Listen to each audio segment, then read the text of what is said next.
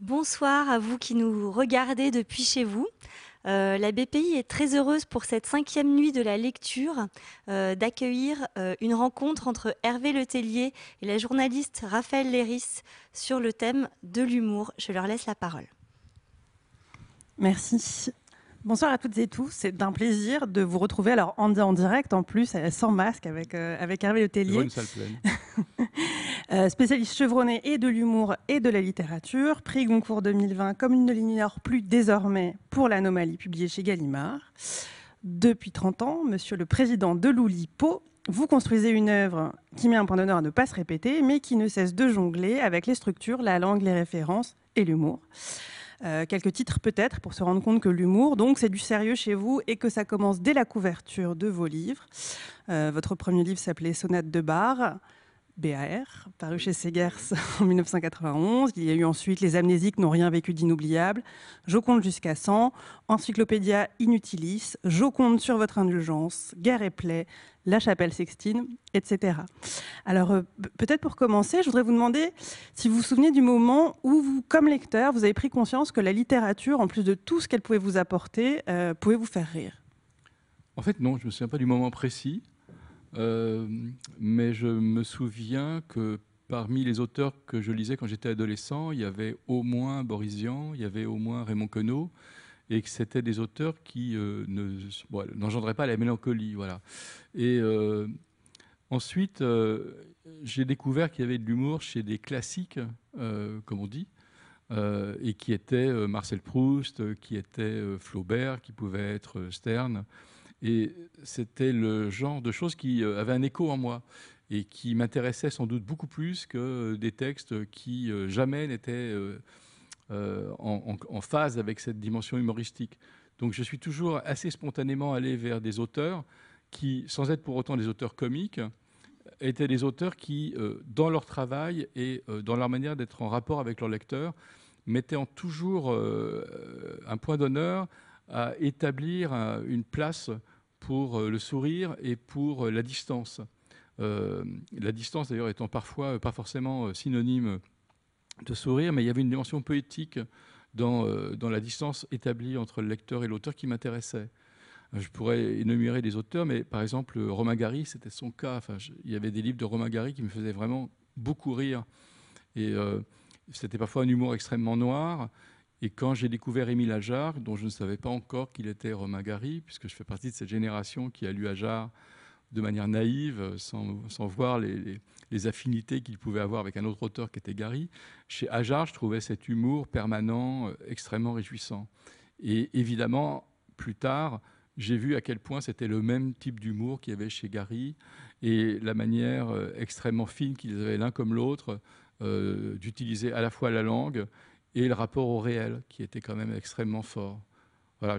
On va peut-être, euh, à l'occasion de cette discussion, euh, citer quelques extraits de textes de différents auteurs dont on va parler, parce que je pense que parler de l'humour euh, comme ça, sans citer d'auteur, ça va être extrêmement froid. Il y a une, phrase de Mark Twain qui dit que parler de l'humour et faire une conférence sur l'humour, c'est un petit peu comme disséquer une grenouille.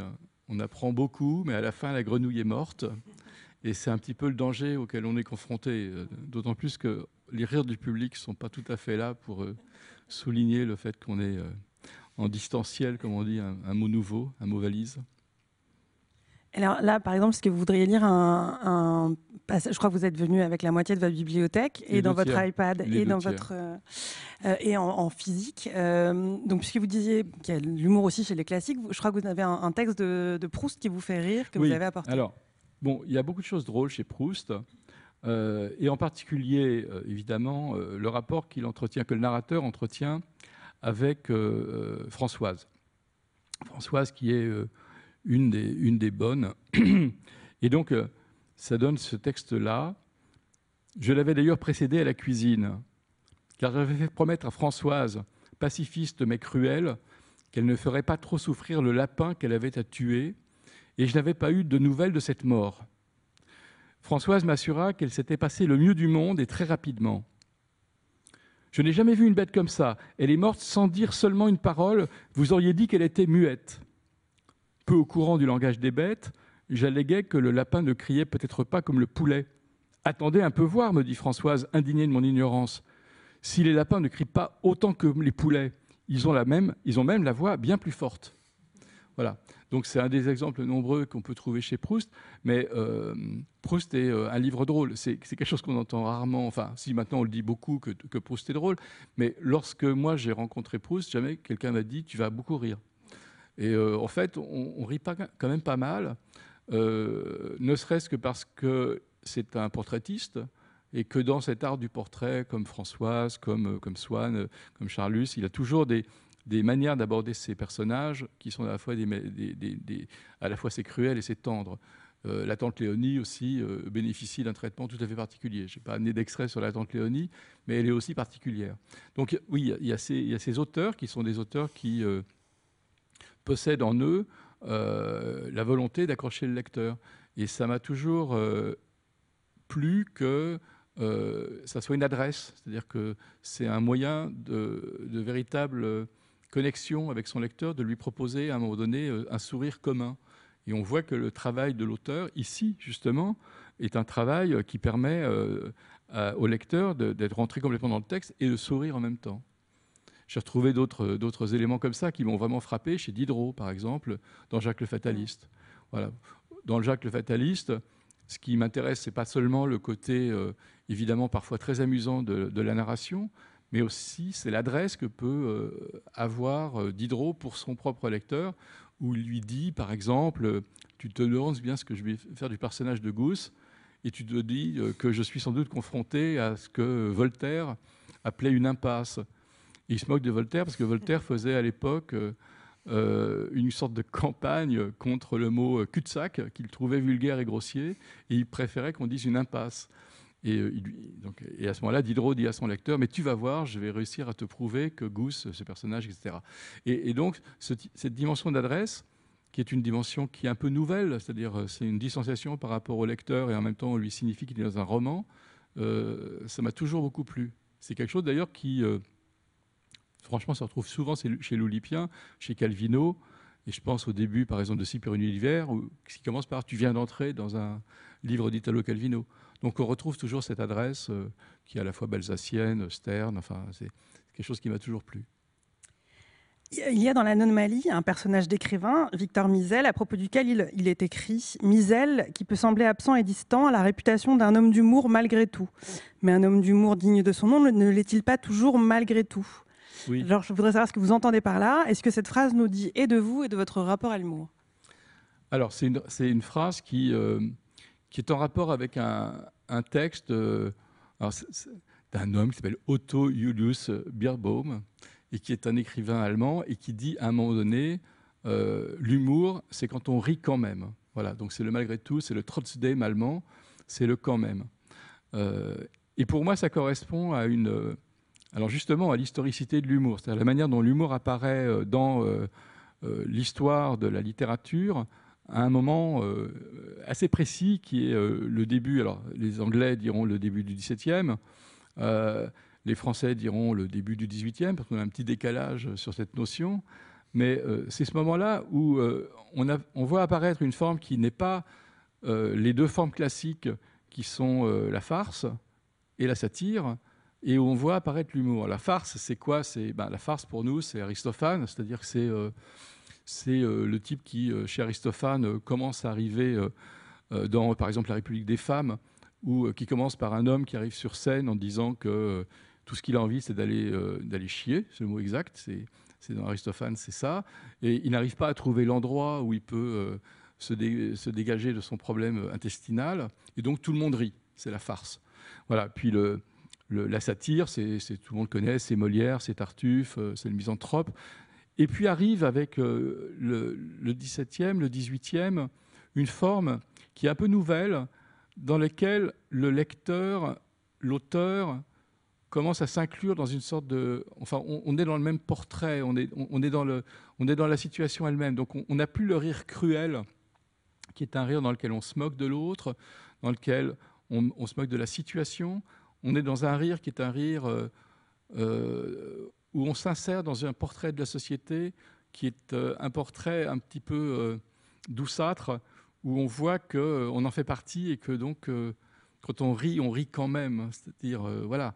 Et cette notion du quand même m'intéresse parce qu'elle est nouvelle à partir du 19e et qu'on la trouve dans des dizaines de situations. Puis c'est aussi le, fait que d'un seul coup, on est dans un monde où on réfléchit de manière très distanciée. Je pense à l'exemple que donne Freud dans le mot d'esprit. Alors, c'est un exemple connu, mais il est assez révélateur de ce que c'est que quand même. Euh, c'est l'histoire du condamné à mort qui se réveille, on le réveille le matin, on lui dit c'est l'heure, il se lève, on est un lundi, et il se cogne au chambranle de la porte, il, hurle de douleur, et il fait à ce moment-là, alors qu'il va à l'échafaud, il dit la semaine commence mal. Voilà. C'est cette idée qu'on est euh, dans, une, euh, dans une distance et simultanément qu'on est parti euh, du portrait. J'aime bien ça. C'est ce quand même. C'est le malgré tout. Alors Misel, ça serait malgré quoi? Misel, c'est un homme qui n'a pas connu le succès, qui s'est un petit peu éloigné des, des, questions justement de la gloire, de la célébrité, et qui vit cette absence de gloire et de célébrité de manière assez sereine, une sorte de résignation euh, qui est une résignation plutôt sage. Et euh, il appartient justement à ce genre de personnes pour qui l'humour s'est transformé euh, en intelligence de l'émotion. Parce que c'est ça, en fait, l'humour, c'est transformer de l'intelligence en émotion. Enfin, pardon, transformer de l'émotion en intelligence. Et, transformer le monde, qui est un monde où on peut souffrir, en un monde dont on peut un peu se moquer. Je n'aurais pas tout le temps cité, mais, parce que j'ai quand même euh, à un moment donné, beaucoup réfléchi sur ces questions de l'humour. Et j'avais trouvé une, phrase euh, de Horace Walpole qui, euh, parlait de cette différence entre les gens qui. entre la souffrance, justement, et, voilà, entre la souffrance et la réflexion, et qui disait que Démocrite riait alors que Héraclite pleurait. Parce que finalement, ceux qui réfléchissent euh, ceux, qui pensent rient, alors que ceux qui sentent souffrent. Et l'idée justement de, l'humour, c'est de passer d'un monde dans lequel on sent à un monde dans lequel on réfléchit. Et en passant de ce monde qui est un monde dans lequel on pense, à un monde, de, ce monde dans lequel on souffre, à un monde dans lequel on, euh, du monde auquel, euh, auquel on pense, on passe d'un niveau qui est un niveau de, douleur à un niveau de réflexion. Et c'est ce qui sauve finalement l'humoriste. Et c'est ce qui sauve finalement euh, euh, l'homme qui euh, refuse de souffrir et qui peut-être transcende cette douleur pour le transformer en humour. Je crois que c'est exactement ça. Et Misol, c'est ça en tout cas. Vous avez reçu en 2013 le Grand Prix de l'humour noir pour les contes liquides, signé du poète portugais Jaime Monstrella. Euh, qui, dont vous étiez euh, exclusivement le traducteur. Enfin, C'est ainsi que c'était, que c'était présenté. Euh, c'était 80 contes sur 1000 qui auraient été écrits par cet auteur. Et je cite, ce qui n'est pas mal compte tenu du fait que le traducteur ne parle pas portugais. Est-ce que vous pouvez nous dire quelques mots sur ce livre, ce personnage d'écrivain inventé, un jeu auquel vous aimez quand même vous livrer? Oui, alors Montestrella, pour moi, c'était une référence d'enfant. Parce que lorsque j'avais peut-être 12, 13, 14 ans, euh, je lisais un auteur qui est un peu disparu et qui s'appelle Jacques Sternberg. Et Sternberg, je l'ai transformé en Jacques, Jacques en Jaime et Sternberg en Montestrella. Monte, euh, voilà, c'est une traduction en lusitanien euh, de Sternberg. Et ce personnage était un personnage qui travaillait sur des textes courts et qui en permanence essayait de transformer le monde en aphorisme avec des contes qui étaient la représentation d'un aphorisme donné. Par exemple, le jour, euh, alors je ne sais plus le, le, c'est, oui, le vendredi, euh, les cannibales de, l'île de Montehira ne mangent que des marins. Voilà, c'est un exemple des petits contes extrêmement courts de, de Montestrella. J'aimais bien cette idée d'un personnage inventé parce que ça faisait un effet miroir et j'avais dans, le livre Electrico W, euh, qui était un livre juste un tout petit peu antérieur au conte liquide, euh, j'avais ce personnage qui essayait de traduire en permanence les comptes liquides. Et en fait, ce qui s'est passé, c'est que les comptes liquides ont plu à pas mal de gens et euh, on m'a demandé d'écrire les comptes liquides qui n'existaient évidemment pas et donc je les ai écrits.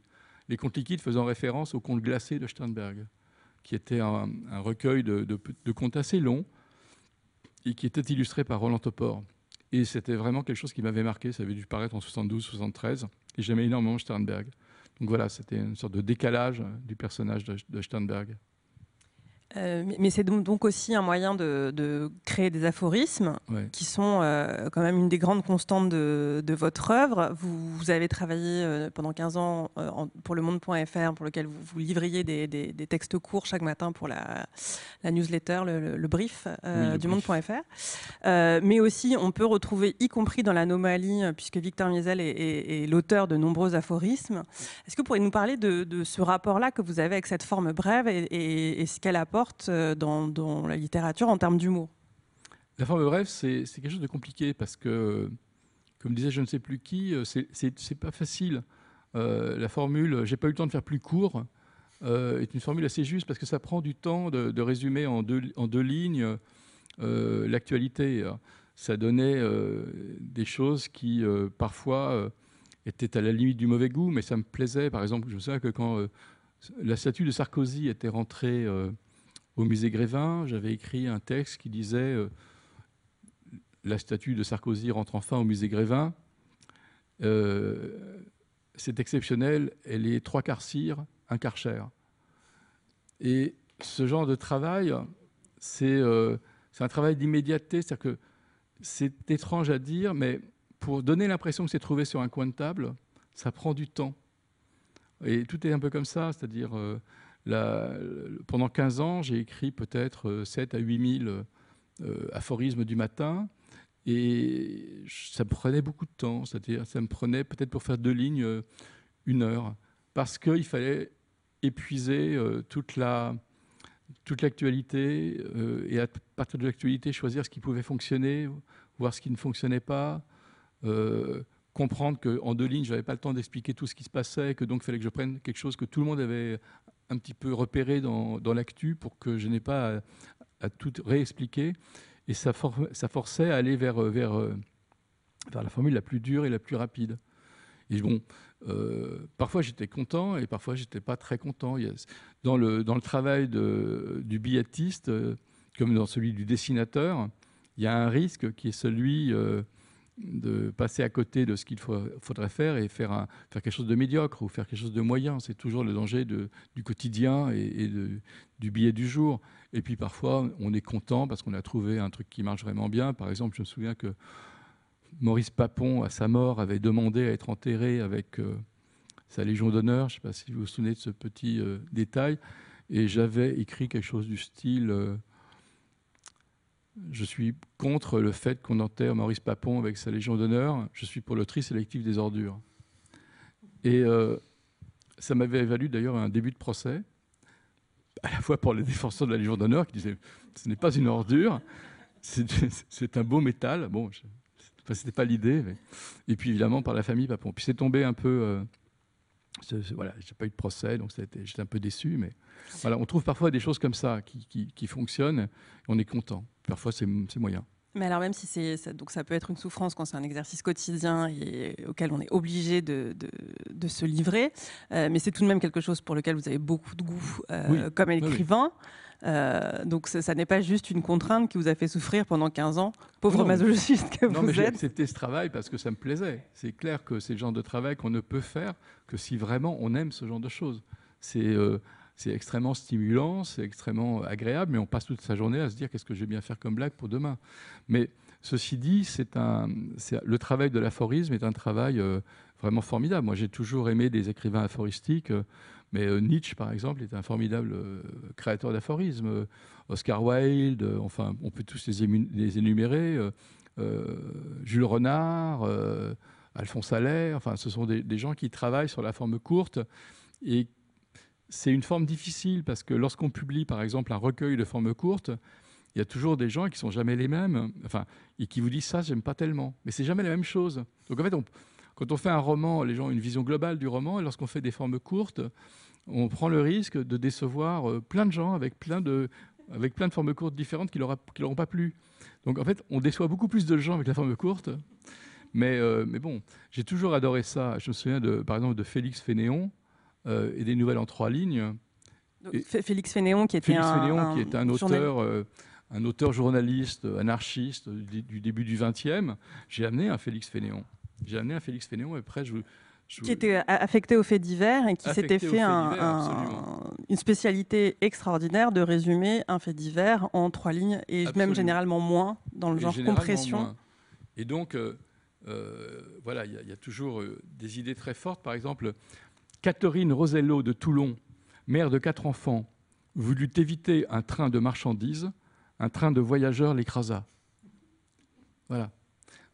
Moi, j'ai toujours adoré ce genre de forme. Je me souviens que euh, un autre auteur, qui est un auteur de petites nouvelles, qui s'appelle Philippe Cousin, avait fait une petite nouvelle en trois lignes en hommage à Félix Fénéon. Ça devait être quelque chose du style Félicien Martinet, couvreur, tomba malheureusement du toit. Par chance, un tas de briques arrêta sa chute. C'est-à-dire qu'il il se passe un petit temps où on voit que non, ce n'est pas possible. Un tas de briques n'est pas quelque chose qui arrête heureusement une chute. C'est horrible en fait. Mais euh, il y a quelque chose qui est justement dans le, dans le travail de la forme très courte comme ça, euh, une adresse au lecteur. On lui demande quelque chose, c'est exigeant vis-à-vis du lecteur. Et ça, c'est intéressant parce qu'on est dans une coopération. On n'est pas simplement dans. dans euh, Enfin, c'est exigeant. Voilà. J'aime bien cette idée qu'à un moment donné, on demande quelque chose au lecteur. C'est une complicité. Ça ne marche pas tout le temps. C'est ça qui est intéressant aussi, c'est que ça ne marche pas tout le temps. Il faut un niveau euh, de, connivence euh, qui parfois ne, fonctionne pas. Quoi. Mais parfois ça marche. Dans, le cas des, contes liquides, c'était des, aphorismes qui étaient censés euh, avoir été traduits et ça pose une question intéressante qui est celui de, ce qui reste de l'humour dans de la traduction. Donc même si là c'était une traduction qui passait par vous et que c'était un peu plus compliqué que ça, mais nous ne sommes pas faits que de littérature française les uns et les autres. et donc en termes de, je crois que c'est un sujet qui vous intéresse beaucoup, la question de la traduction de l'humour. Justement, les contes liquides obéissaient à cette règle absolue qui ne faisait jamais appel à un jeu de mots. Jamais la langue en tant que telle n'intervenait. Autant je pouvais, évidemment, dans euh, mon histoire de trois quarts un, quart faire appel à, euh, de l'humour qui, euh, qui, est lié à la phonétique, à l'orthographe. Autant dans les contes liquides, je ne travaillais que sur de la situation, que sur des choses traduisibles. Et même, je me posais la question de savoir, est-ce qu'à un moment donné, si je le traduisais, ça rendrait le même effet? Donc c'est un travail assez différent, parce que là, on s'élimine toute une, série d'options qui sont des options euh, possibles. Mais euh, c'est intéressant aussi parce que là, on est dans, une forme dans laquelle la, traductibilité est totale. Mais parfois, c'est absolument impossible. Il y a des, centaines d'exemples. Je me souviens d'avoir vu un jour un dessin euh, merveilleux. Je crois que c'est... on, voit, Wittgenstein. Il y a d'un côté, Wittgenstein. Et, enfin, c'est une sorte de gravure. Il y a Wittgenstein d'un côté de la gravure et de l'autre côté, il y a Emmanuel Kant. Et euh, Wittgenstein dit à Kant, il le dit en anglais, euh, Make a pun about yourself, fais une blague à propos de, toi. Et Emmanuel Kant répond Kant. Donc je ne peux pas à Kant. Voilà. Et ça, comment est-ce qu'on peut traduire ça? Je, ne sais pas. Voilà, il y a toute une série de choses qui est lost in translation et euh, c'est un vrai problème. Mais de toute façon, dans, dans la traduction, il y a ce problème inhérent qu'on perd. Si on traduit une poésie, on perd le rythme, ou on perd la rime, ou on perd le sens. Et parfois on perd les trois. Mais cette perte, elle fait partie du, travail euh, du traducteur. Euh, le, traducteur doit toujours en permanence essayer de se poser la question, non pas de... Enfin, il doit se poser la question de ce qu'a voulu dire euh, l'auteur, mais il ne faut pas qu'il traduise le sens, il faut qu'il traduise ce qu'a voulu atteindre l'auteur, se situer toujours dans la, flèche de ce qu'a voulu dire l'auteur et pas dans le texte qu'a voulu dire l'auteur. Et dans la traduction de l'humour, il y a ça, il y a des vraies difficultés, évidemment. D'ailleurs, quand on voit les traductions euh, de tous les textes humoristiques, on, voit bien le, problème que ça représente. Si on traduit, euh, je me souviens d'avoir examiné avec attention les traductions euh, de, du roman de Queneau, Les Fleurs Bleues en anglais, c'est quasiment impossible. Voilà, parce que le jeu de mots comme 2-1 par exemple, qui, le début des Fleurs Bleues, c'est toute une série de, jeux avec la langue et dans lesquels, évidemment, il y a euh, des peuplades qui viennent de, de, toutes, les, de toutes les régions du monde. Mais les 1 qui sont au nombre de 2, je ne vois pas comment on peut traduire ça en anglais. Donc il y a toute une série de, situations comme ça dans lesquelles le traducteur s'arrache les cheveux. Et après, euh, ce qui est intéressant pour un traducteur, c'est aussi de restituer ce genre d'humour à travers un déplacement. Et c'est ce déplacement qui fait que c'est un bon traducteur. Vous, vous êtes euh, beaucoup traduit? Je suis pas mal traduit. Et euh, je me suis rendu compte d'ailleurs que j'ai dû réécrire des livres complets. Euh, enfin, la carte d'un livre en particulier qui s'appelle Les amnésiques dont il a vécu d'inoubliables est un livre qui, est un livre de mille pensées. Donc mille pensées, ça veut dire qu'il y a mille petits textes. Et dans ces mille petits textes, je me souviens que mon traducteur euh, grec, qui a été le premier à traduire, m'a renvoyé le texte en me disant il y en a 250 que je n'arrive pas à traduire. Soit c'est pour des raisons culturelles, parce que les gens ne connaissent pas, soit c'est pour des raisons qui sont directement liées à l'usage du français dans le texte. Par exemple, euh, comme à chaque fois c'est à quoi tu penses, je pense que. Et une des questions était par exemple, euh, donc à quoi tu penses, je pense que non chérie, Athos, Porthos et Aramis ne sont pas des îles grecques. Alors, c'est pas de très bon goût, mais pour un grec, ça ne fait pas du tout rire. donc, le traducteur m'a dit Excuse-moi, mais il faut que tu m'en fasses d'autres euh, pour celle-là. Donc, je voulais rester sur mille pensées, donc j'ai dû en, réécrire pas mal. Il y en avait une autre, c'était euh, à, quoi à quoi tu penses? Euh, Je pense que les Q majuscules ont une petite ont une longue, les Q majuscules ont une petite queue, alors que les Q minuscules en ont une grande. Ce qui n'est pas de très bon goût non plus. Mais en grec, ça ne marche plus du tout. Alors là, c'est une blague euh, triple qui euh, disparaît complètement. Résultat, c'est qu'un jour, euh, le livre a quand même fini par être traduit. Et quelqu'un, je suis donc allé en Grèce pour une autre occasion, et une lectrice est venue me voir en disant J'aime beaucoup vos champignons. Je ne voyais pas du tout de quoi elle me parlait. J'ai alors compris que le livre avait été traduit sous le titre euh, tous les champignons sont comestibles, certains une fois seulement. Et, euh, ce n'est pas du tout euh, les amnésiques dont il y a vécu inoubliable. Donc il y a un vrai problème de traduction. J'ai un autre titre comme ça qui s'appelle Je m'attache très facilement, qui fait référence à quelqu'un qui non seulement s'attache qui est une phrase en fait qui est extraite du testament d'Émile Ajar. et dans cette, dans cette phrase, il y a une ambiguïté parce qu'en plus, il l'utilise pour dire qu'il s'attache dans la voiture avec sa ceinture de sécurité. Et c'est impossible à traduire, je m'attache très facilement. Donc le titre anglais, c'est tout à fait autre chose, c'est euh, l'intervention d'un homme bon. Donc ça n'a rien à voir. Et le problème, c'est évidemment ça tout le temps. Je compte jusqu'à 100. Comment traduire ça en anglais? C'est pas possible. Donc euh, c'est compliqué. Voilà. la traduction est un art compliqué. Avec l'anomalie, ça devrait aller, c'est simple. Mais, mais, la plupart de mes titres euh, sont parfois des, des jeux de mots et, et je me rends compte que, en tout cas, ces titres sur des formes courtes sont souvent des jeux de mots. C'est pas si simple. Et vous, ne le pensiez pas comme un piège euh, à, l'égard de qui que ce soit au départ? Non, non, non. non en plus, euh, très sincèrement, les, écrivains ne réfléchissent absolument pas aux difficultés que pose leur texte à un traducteur. On n'y pense jamais. Euh, il faut vraiment euh, on découvre à quel point parfois c'est compliqué euh, et qu'on a à quel point on est dans sa propre langue et à quel point on ne se rend pas compte du, fait qu'on fait des jeux de mots sans le savoir et qu'on fait de l'humour qui est essentiellement linguistique et qu'on donne ça à un traducteur qui s'arrache les cheveux ensuite en se disant mais qu'est-ce que tu as voulu dire là? Je me souviens d'avoir écrit un texte dans lequel euh, la personne s'émerveillait d'être dans la nature entourée de mouettes et de chardons et il se disait je ferais bien une chanson à un Souchon qui s'appellerait Mouette et Chardon. Et euh, évidemment, dans le texte euh, en français, ça fait sourire, mais quand le traducteur voit ça arriver, euh, il vous engueule et il vous dit Bon, bah merci, je ne sais pas comment traduire ceci.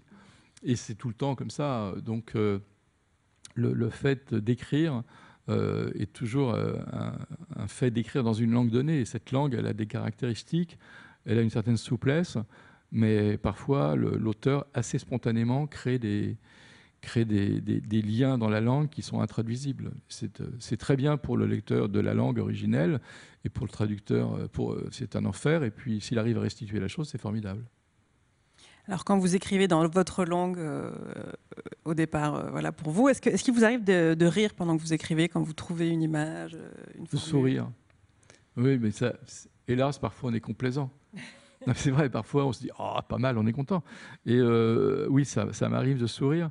Euh, ça m'arrive surtout de, de sourire en me disant que là, j'ai bien lu le lecteur, voilà, que, que je l'emmène vers un, point où peut-être il va voir. Euh, il m'arrive de sourire lorsque je trouve un, assez naturellement ce qu'on appelle un œuf de Pâques, c'est-à-dire euh, quelque chose qui, dans la, qui, qui, est qui, est dans le corpus commun de notre culture et qu'on va décaler pour faire autre chose. dans l'anomalie, pour un chapitre qui commence, euh, qui parle d'un vol d'avion, j'ai décalé le début d'un akarénine et ça donne tous les vols, tous les vols sereins se ressemblent. Chaque vol turbulent l'est à sa façon. Donc quand on commence comme ça, on est euh, on n'est pas très fier parce que c'est pas c'est pas extraordinaire, mais en revanche on a un petit sourire, on se dit tiens c'est une bonne façon de commencer un bonne façon de commencer un chapitre parce que euh, on est orienté dans.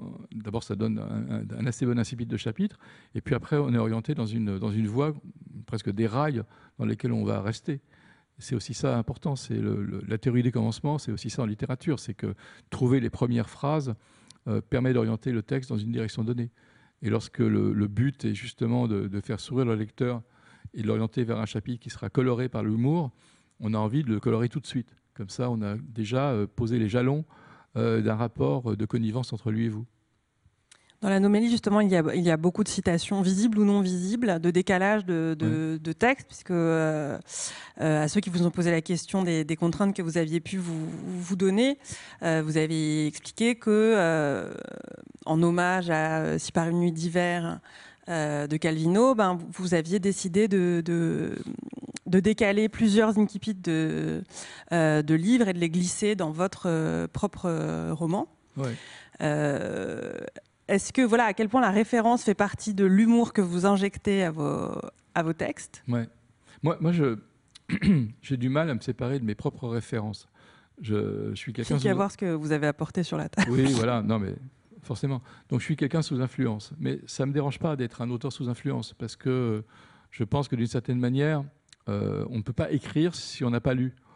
Bon, après, euh, la question est de savoir si on fait la même chose que les autres ou si on fait quelque chose qui nous appartient à nous.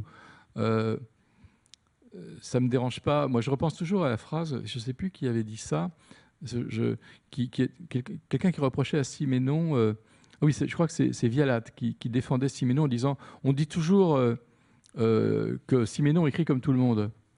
Oui, mais d'accord, mais il est le seul. Euh, et, cette phrase est formidable parce que, euh, en fait, elle dit quelque chose du style euh, on, peut, on peut dire tout ce qu'on veut de Siménon, c'est un auteur extraordinaire. Et oui, il écrit comme tout le monde, mais la phrase de Vialat, mais il est le seul, est quand même géniale. Et Vialat aussi écrit comme tout le monde, mais aussi il est le seul. Ils sont plusieurs à être seuls à écrire comme tout le monde. Et moi, c'est quelque chose que j'admire énormément, c'est cette capacité qu'ont les auteurs d'imprimer leur style euh, en utilisant une langue qui est notre langue commune, c'est-à-dire sans essayer euh, à un quelconque instant euh, de s'éloigner de ce qui nous est propre à tous, de ne pas essayer de, créer une langue à soi. Ils sont dans la langue de tous, et avec la langue de tous, ils créent une œuvre. Donc moi, ça ne me dérange pas de, reprendre des textes et de les décaler pour me les faire, pour les faire miens. Parce que bout d'un moment, je les ai tellement décalés que c'est quand même mes textes à moi, même si je sais d'où je suis parti.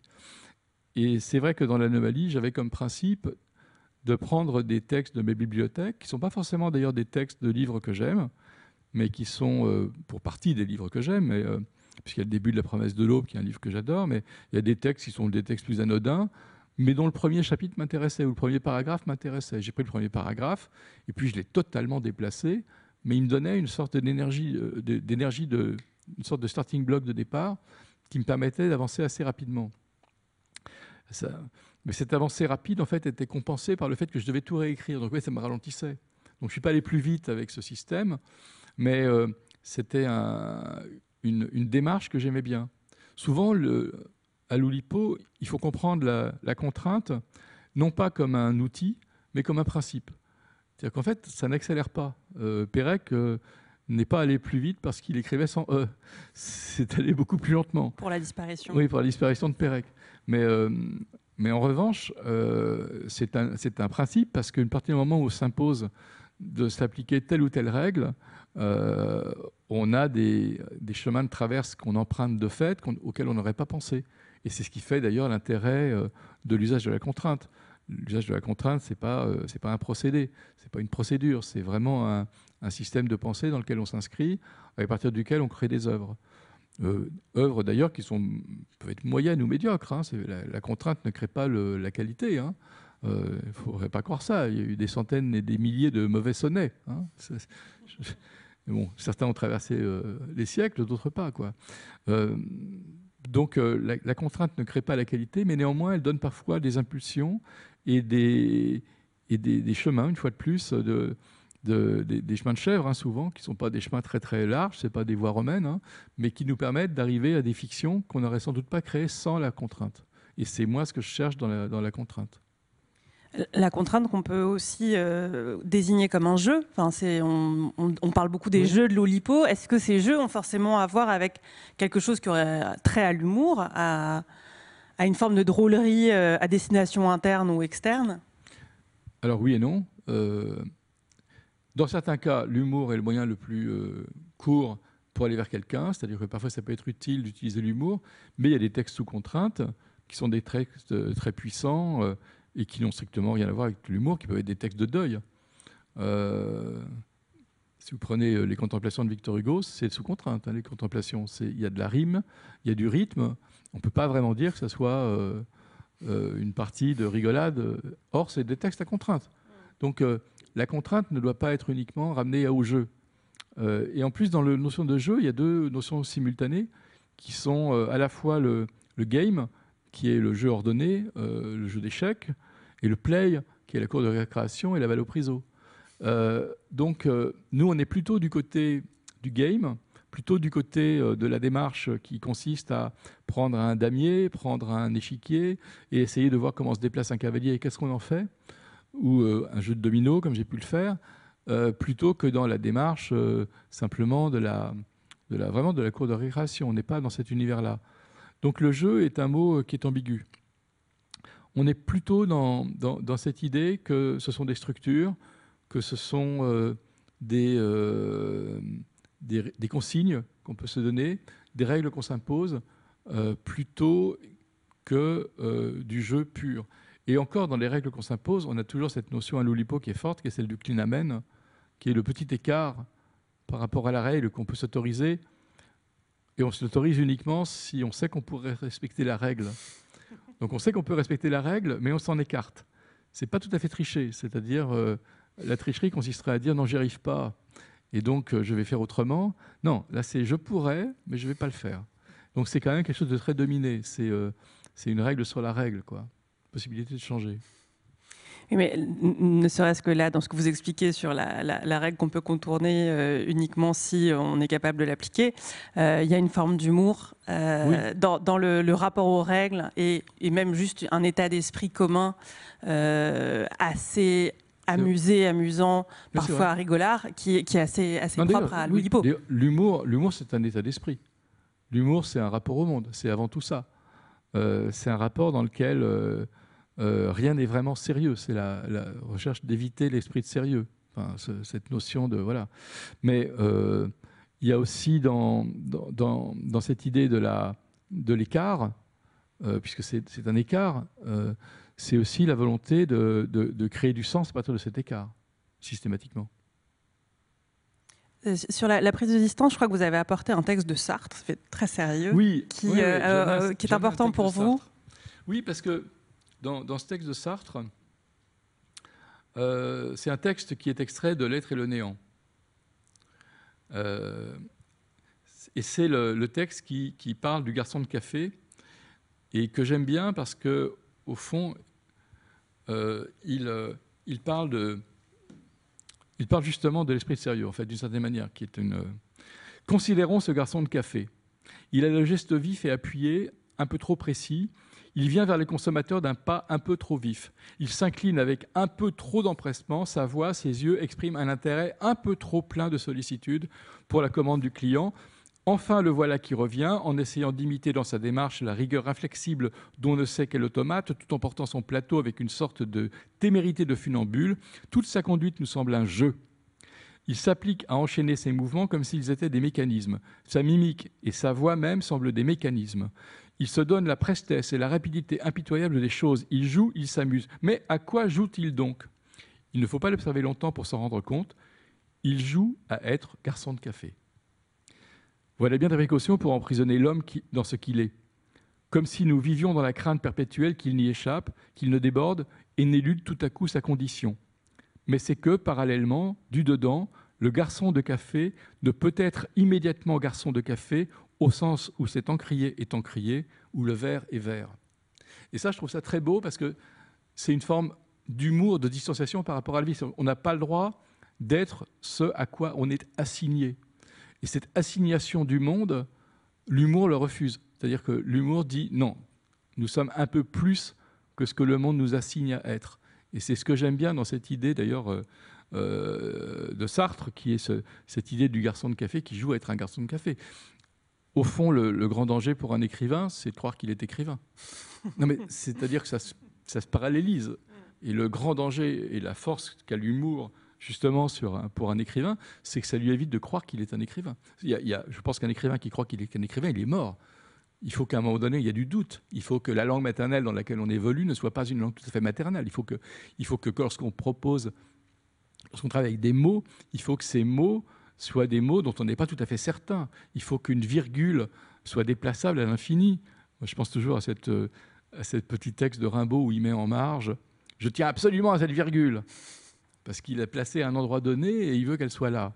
Voilà, c'est ça qui est intéressant, c'est qu'à un moment donné, ben justement, dans le travail de l'écriture, il faut qu'il y ait du doute et au bout d'un moment, une certitude. Et euh, la quête de cette certitude, même sur une virgule, euh, elle, est juste.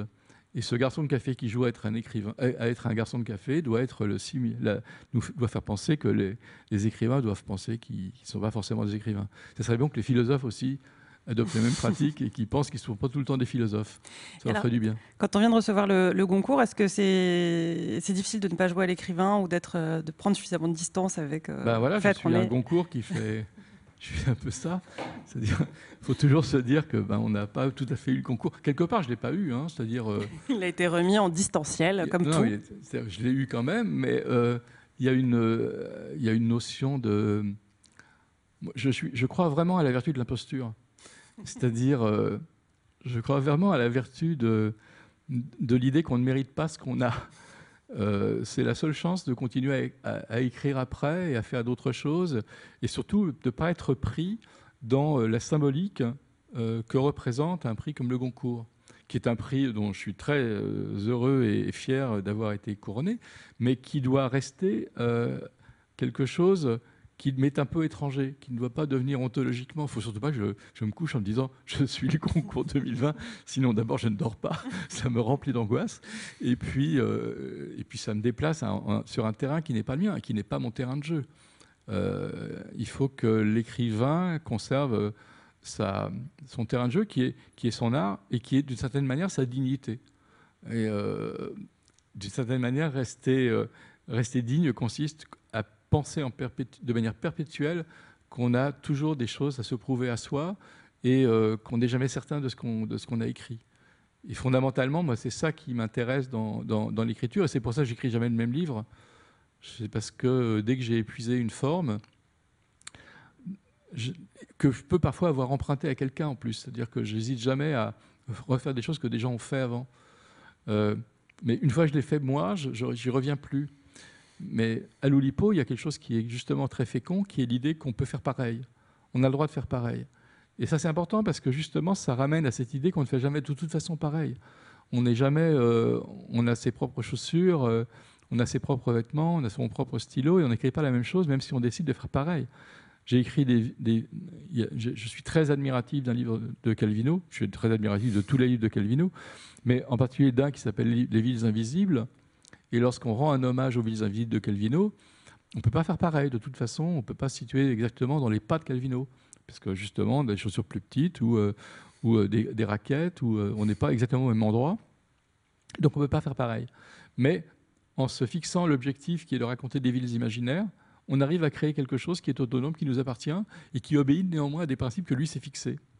Et chaque Oulipien, d'ailleurs, parfois travaille sur le même thème.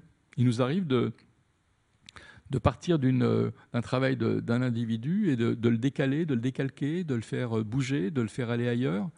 Et je pense en particulier à un livre collectif qui s'appelle Cette amitié d'homme, dans lequel on part d'un texte unique qui est un texte de Paul Fournel, qui est notre ancien président, président de notre président, notre précédent président de l'Oulipo, et qui est un texte qui est un texte extrait d'un recueil qui s'appelle Les attelles dans leur tête, qui est un très beau texte qui avait été euh, joué d'ailleurs euh, par André Dussolier, et qui commence par une nouvelle qui s'appelle Le Descendeur. Et cette nouvelle qui s'appelle Le Descendeur commence par Mon métier consiste à descendre du haut de la montagne jusqu'en bas, à descendre le plus vite possible. D'abord parce que lorsqu'il est en haut, l'homme a envie de descendre en bas. Ensuite, parce que lorsqu'il y a plusieurs hommes en haut, ils veulent tous descendre en bas plus vite les uns que les autres. Un métier humain, je suis descendeur. Voilà, ça je connais par cœur, donc euh, c'est le début de la nouvelle. On voit bien que la structure est très forte, et que le jeu qu'on pourrait faire avec ça consisterait à le décaler. Et j'avais euh, commencé euh, pour une conférence que je devais faire sur la nouvelle chez, Paul Fournel, j'avais eu l'idée que la structure sémantique était tellement forte chez Paul qu'on pouvait décaler ce texte. Et j'avais donc écrit un premier texte qui était euh, Mon art consiste à séduire les femmes au cours d'une soirée, à séduire le plus vite possible. D'abord parce que lorsqu'il y a une femme dans une soirée, l'homme a envie de la séduire. Ensuite parce que lorsqu'il y a une seule femme et plusieurs hommes dans une soirée, ils veulent tous la séduire plus vite les uns que les autres. Un métier humain, je suis séducteur. Donc on voit bien qu'à partir d'un texte de, de structuré de départ, il y avait beaucoup d'options. Euh, Yann Monk, autre membre de l'Oulipo, avait écrit un texte qui s'appelle Mon métier consiste à descendre une bouteille au cours d'une soirée. à la descendre le plus vite possible. D'abord parce que lorsqu'il y a une bouteille dans une soirée, tout le monde a envie de la descendre. Voilà, vous voyez le principe. Et il y en a eu des dizaines comme ça qui ont été créées, des dizaines. Et pour moi, c'est un, un rapport au texte qui est un rapport d'une absolue fécondité, parce que on voit bien qu'à partir d'une structure qui est unique, chacun avec ses, avec euh, ses, caractéristiques, avec ses goûts, avec ses appétences, va créer un texte extrêmement différent. Et c'était ça qui était fascinant. Euh, voilà. Et il y en a sur, sur, cette amitié d'homme, ça a donné naissance à une pièce qui est une pièce de théâtre intéressante parce que le, le spectateur, d'un seul coup, se trouve dans un rapport à ce qui se passe sur scène totalement différent. Puisqu'il connaît toute la structure du texte, sa surprise, son amusement ne vient pas du tout de ce qui va se passer de neuf. Non, parce qu'il sait ce qui va se passer. Il a toute la structure en tête. Au bout de trois coups, il a compris comment ça se passait. Donc ce, qui va se passer, c'est qu'il va attendre de voir ce que l'auteur suivant a réussi à faire de ce, de canevas, de ce squelette, quels muscles il a mis autour, euh, quelles sont euh, les parties un peu grasses, voilà, quel, quel, est le personnage qui construit autour du nouveau squelette. Et, moi, je trouve ce type de travail très, euh, très fascinant. Et c'est ce qui m'a toujours plu dans l'ouvroir, ce côté collectif et ce côté à la fois aussi euh, ludique et, euh, et fécond, justement, de, parce que ça, c'est incroyablement fécond de travailler comme ça. Alors, dernière question avant qu'on passe à celles qui sont posées sur le, site de la, de la BPI et sur le Facebook, je crois.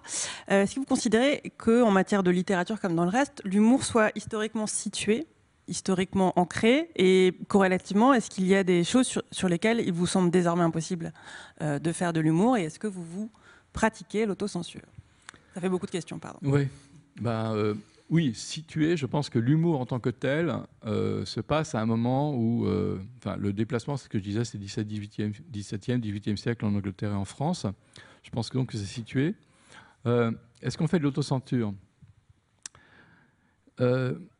quand je travaillais, donc euh, pour reprendre cet exemple du, monde, quand j'y travaillais, j'essayais toujours de, faire sourire mon lecteur et euh, de ne pas imposer mon opinion.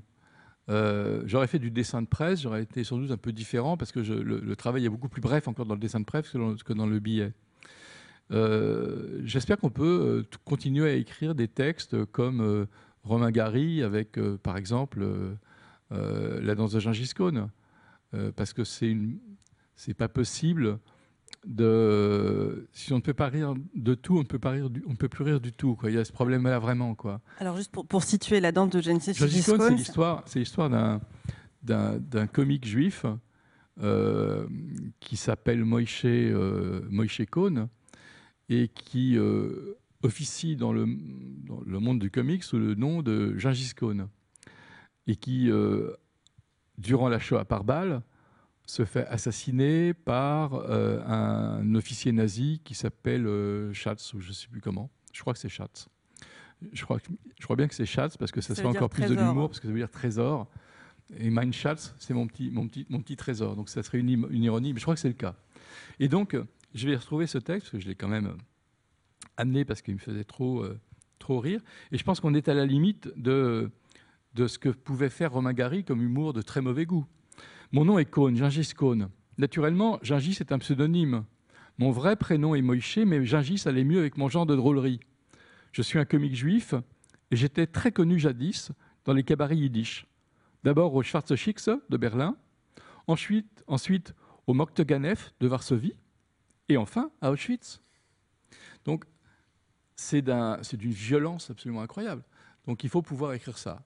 Voilà, je suis, euh, j'espère qu'on peut encore écrire des choses comme, ça et qu'on peut avoir une complicité avec le lecteur, ce qui existe à un second degré. Ça veut dire que le lecteur sait où se trouve l'auteur et qu'il ne peut pas le soupçonner une seule seconde de, de mauvais goût, oui, euh, mais euh, d'antisémitisme ou de moquerie vis-à-vis des juifs, ça ne peut pas être le cas de Romain Gary, Romain Kassev, euh, etc.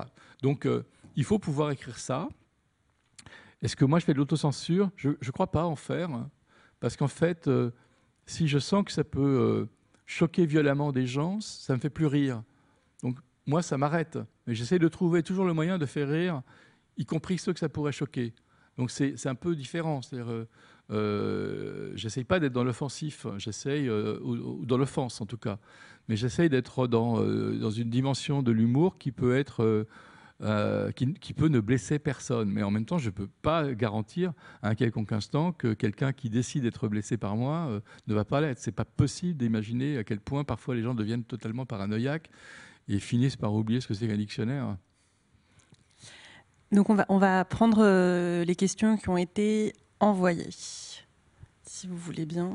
Alors, on a une question de Nestor, alors qui vous remercie pour euh, le, livre Conte liquide qu'il a beaucoup apprécié et euh, dont, euh, enfin voilà, qui voulait rapprocher cette tradition de, l'invention de, l'auteur de Borges et voilà et vous demande de réagir peut-être au rapprochement entre Borges et Loulipo. Alors moi, pour moi, Borges, c'est un auteur qui, est un auteur comique. C'est-à-dire que c'est extrêmement drôle, Borges. Il y a un rapport au réel qui est un rapport de décalage total. Et pour moi, moi en tout cas, j'ai un texte qui est clairement un texte qui est borgésien, qui s'appelle Moi et François Mitterrand. Pour moi, c'est un texte borgésien dans le sens où Borges, dans un livre qui s'appelle, euh, dans un- une nouvelle qui s'appelle Le Ménard, euh, raconte l'histoire de Pierre Ménard, qui est un homme qui va recopier mot à mot le Quichotte de Cervantes.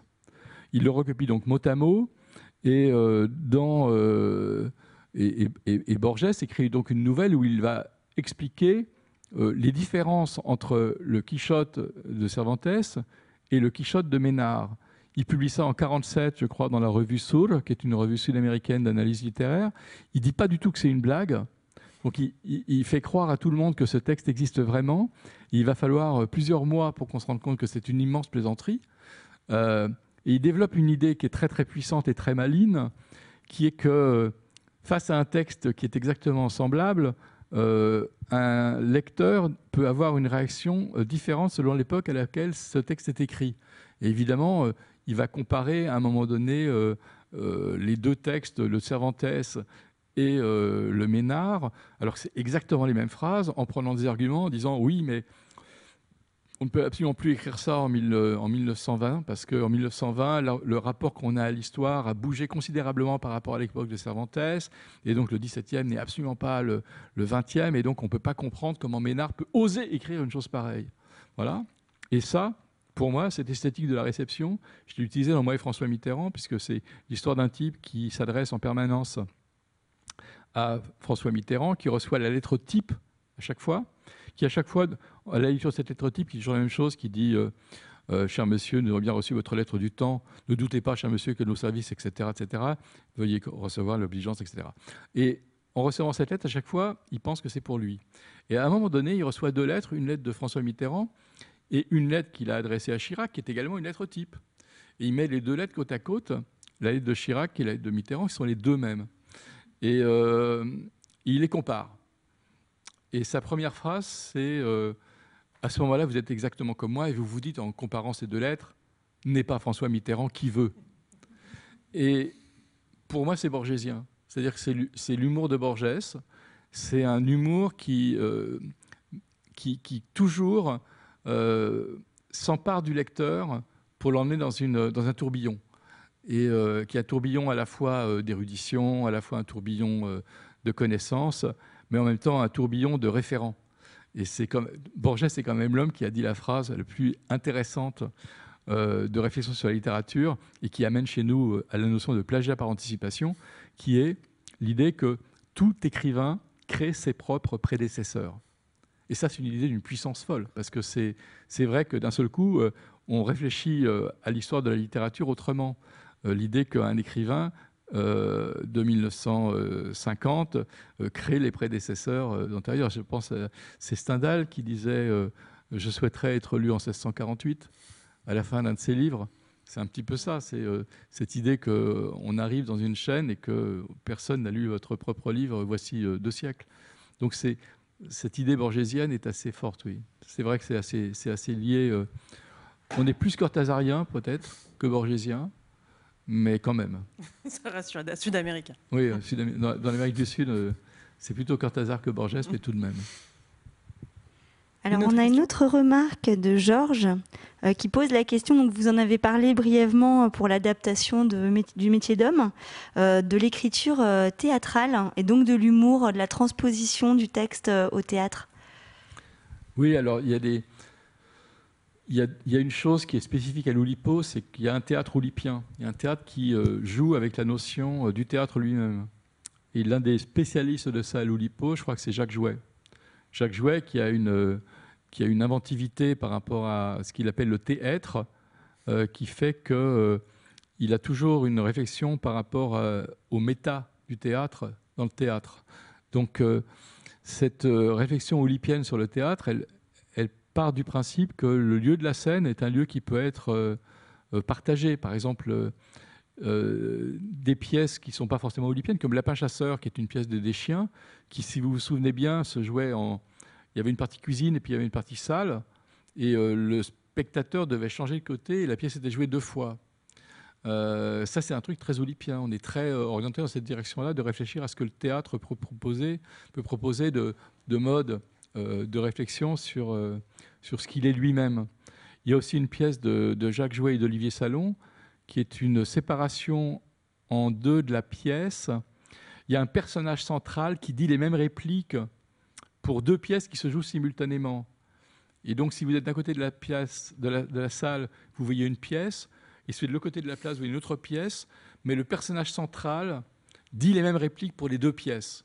Et elles n'ont pas le même sens dans les deux pièces. Et ça, c'est une construction formidable ça reprend un petit peu l'idée de, c'est un métier d'homme euh, et de qu'est-ce qu'on fait avec un squelette. Là, le squelette, il est constitué par une pièce centrale, vertébrale, qui est ce, personnage unique qui va dire euh, deux choses simultanées, mais qui n'ont pas le même sens dans les deux cas de pièces. Donc voilà, il y a, ce travail de réflexion sur, euh, sur la structure du théâtre elle-même qui nous intéresse beaucoup.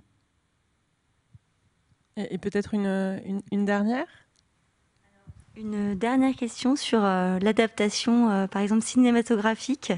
Est-ce que euh, c'est quelque chose à laquelle vous avez été confronté? J'ai été beaucoup confronté à l'adaptation théâtrale. Et personnellement, je trouve que dans l'adaptation, il y a quelque chose qui est extrêmement intéressant, qui est qu'on abandonne son texte et que d'autres en font une œuvre autonome qui ne raconte pas tout à fait la même chose que ce que vous avez vous-même voulu dire, surtout quand vous n'avez pas écrit du théâtre en tant que tel, c'est-à-dire euh, quand vous avez écrit une pièce comme Les Amnésiques, qui ne sont que des questions, euh, que des réponses à la question à quoi tu penses, et qu'un un metteur en scène décide d'en prendre sur 1000, il en prend 150 pour construire sa pièce. Donc évidemment, euh, il y a un nombre très important de façons de prendre 150 dans 1000. Voilà. le calcul est simple à faire, mais je vous laisse le faire. c'est beaucoup, ça fait beaucoup. Et de construire un ordre qui est lui-même différent de l'ordre d'apparition des répliques dans le texte. Et euh, donc, dans cet abandon qu'on fait de son propre texte, euh, il y a un vrai plaisir parce qu'on voit que les acteurs amènent quelque chose, que le metteur en scène amène quelque chose, et qu'on se retrouve avec une forme qui est une forme d'un autre support, qui est le support du théâtre, et où quelque chose d'autre se passe. Donc moi j'aime bien l'idée de l'adaptation de manière générale, ça m'a jamais vraiment dérangé, et au contraire ça m'a toujours enchanté de voir ce qui s'y passait. Euh, dans l'adaptation cinématographique, il se passe quelque chose peut-être en plus qui est euh, la puissance euh, du montage, du décor, et puis tous les moyens qui sont mis derrière pour transformer le texte. Ça, j'en ai assez peu l'expérience. Euh, j'attends de voir. Voilà. Merci beaucoup. Merci beaucoup. Merci à toutes et tous et bonne nuit de la lecture. Bonne nuit de la lecture.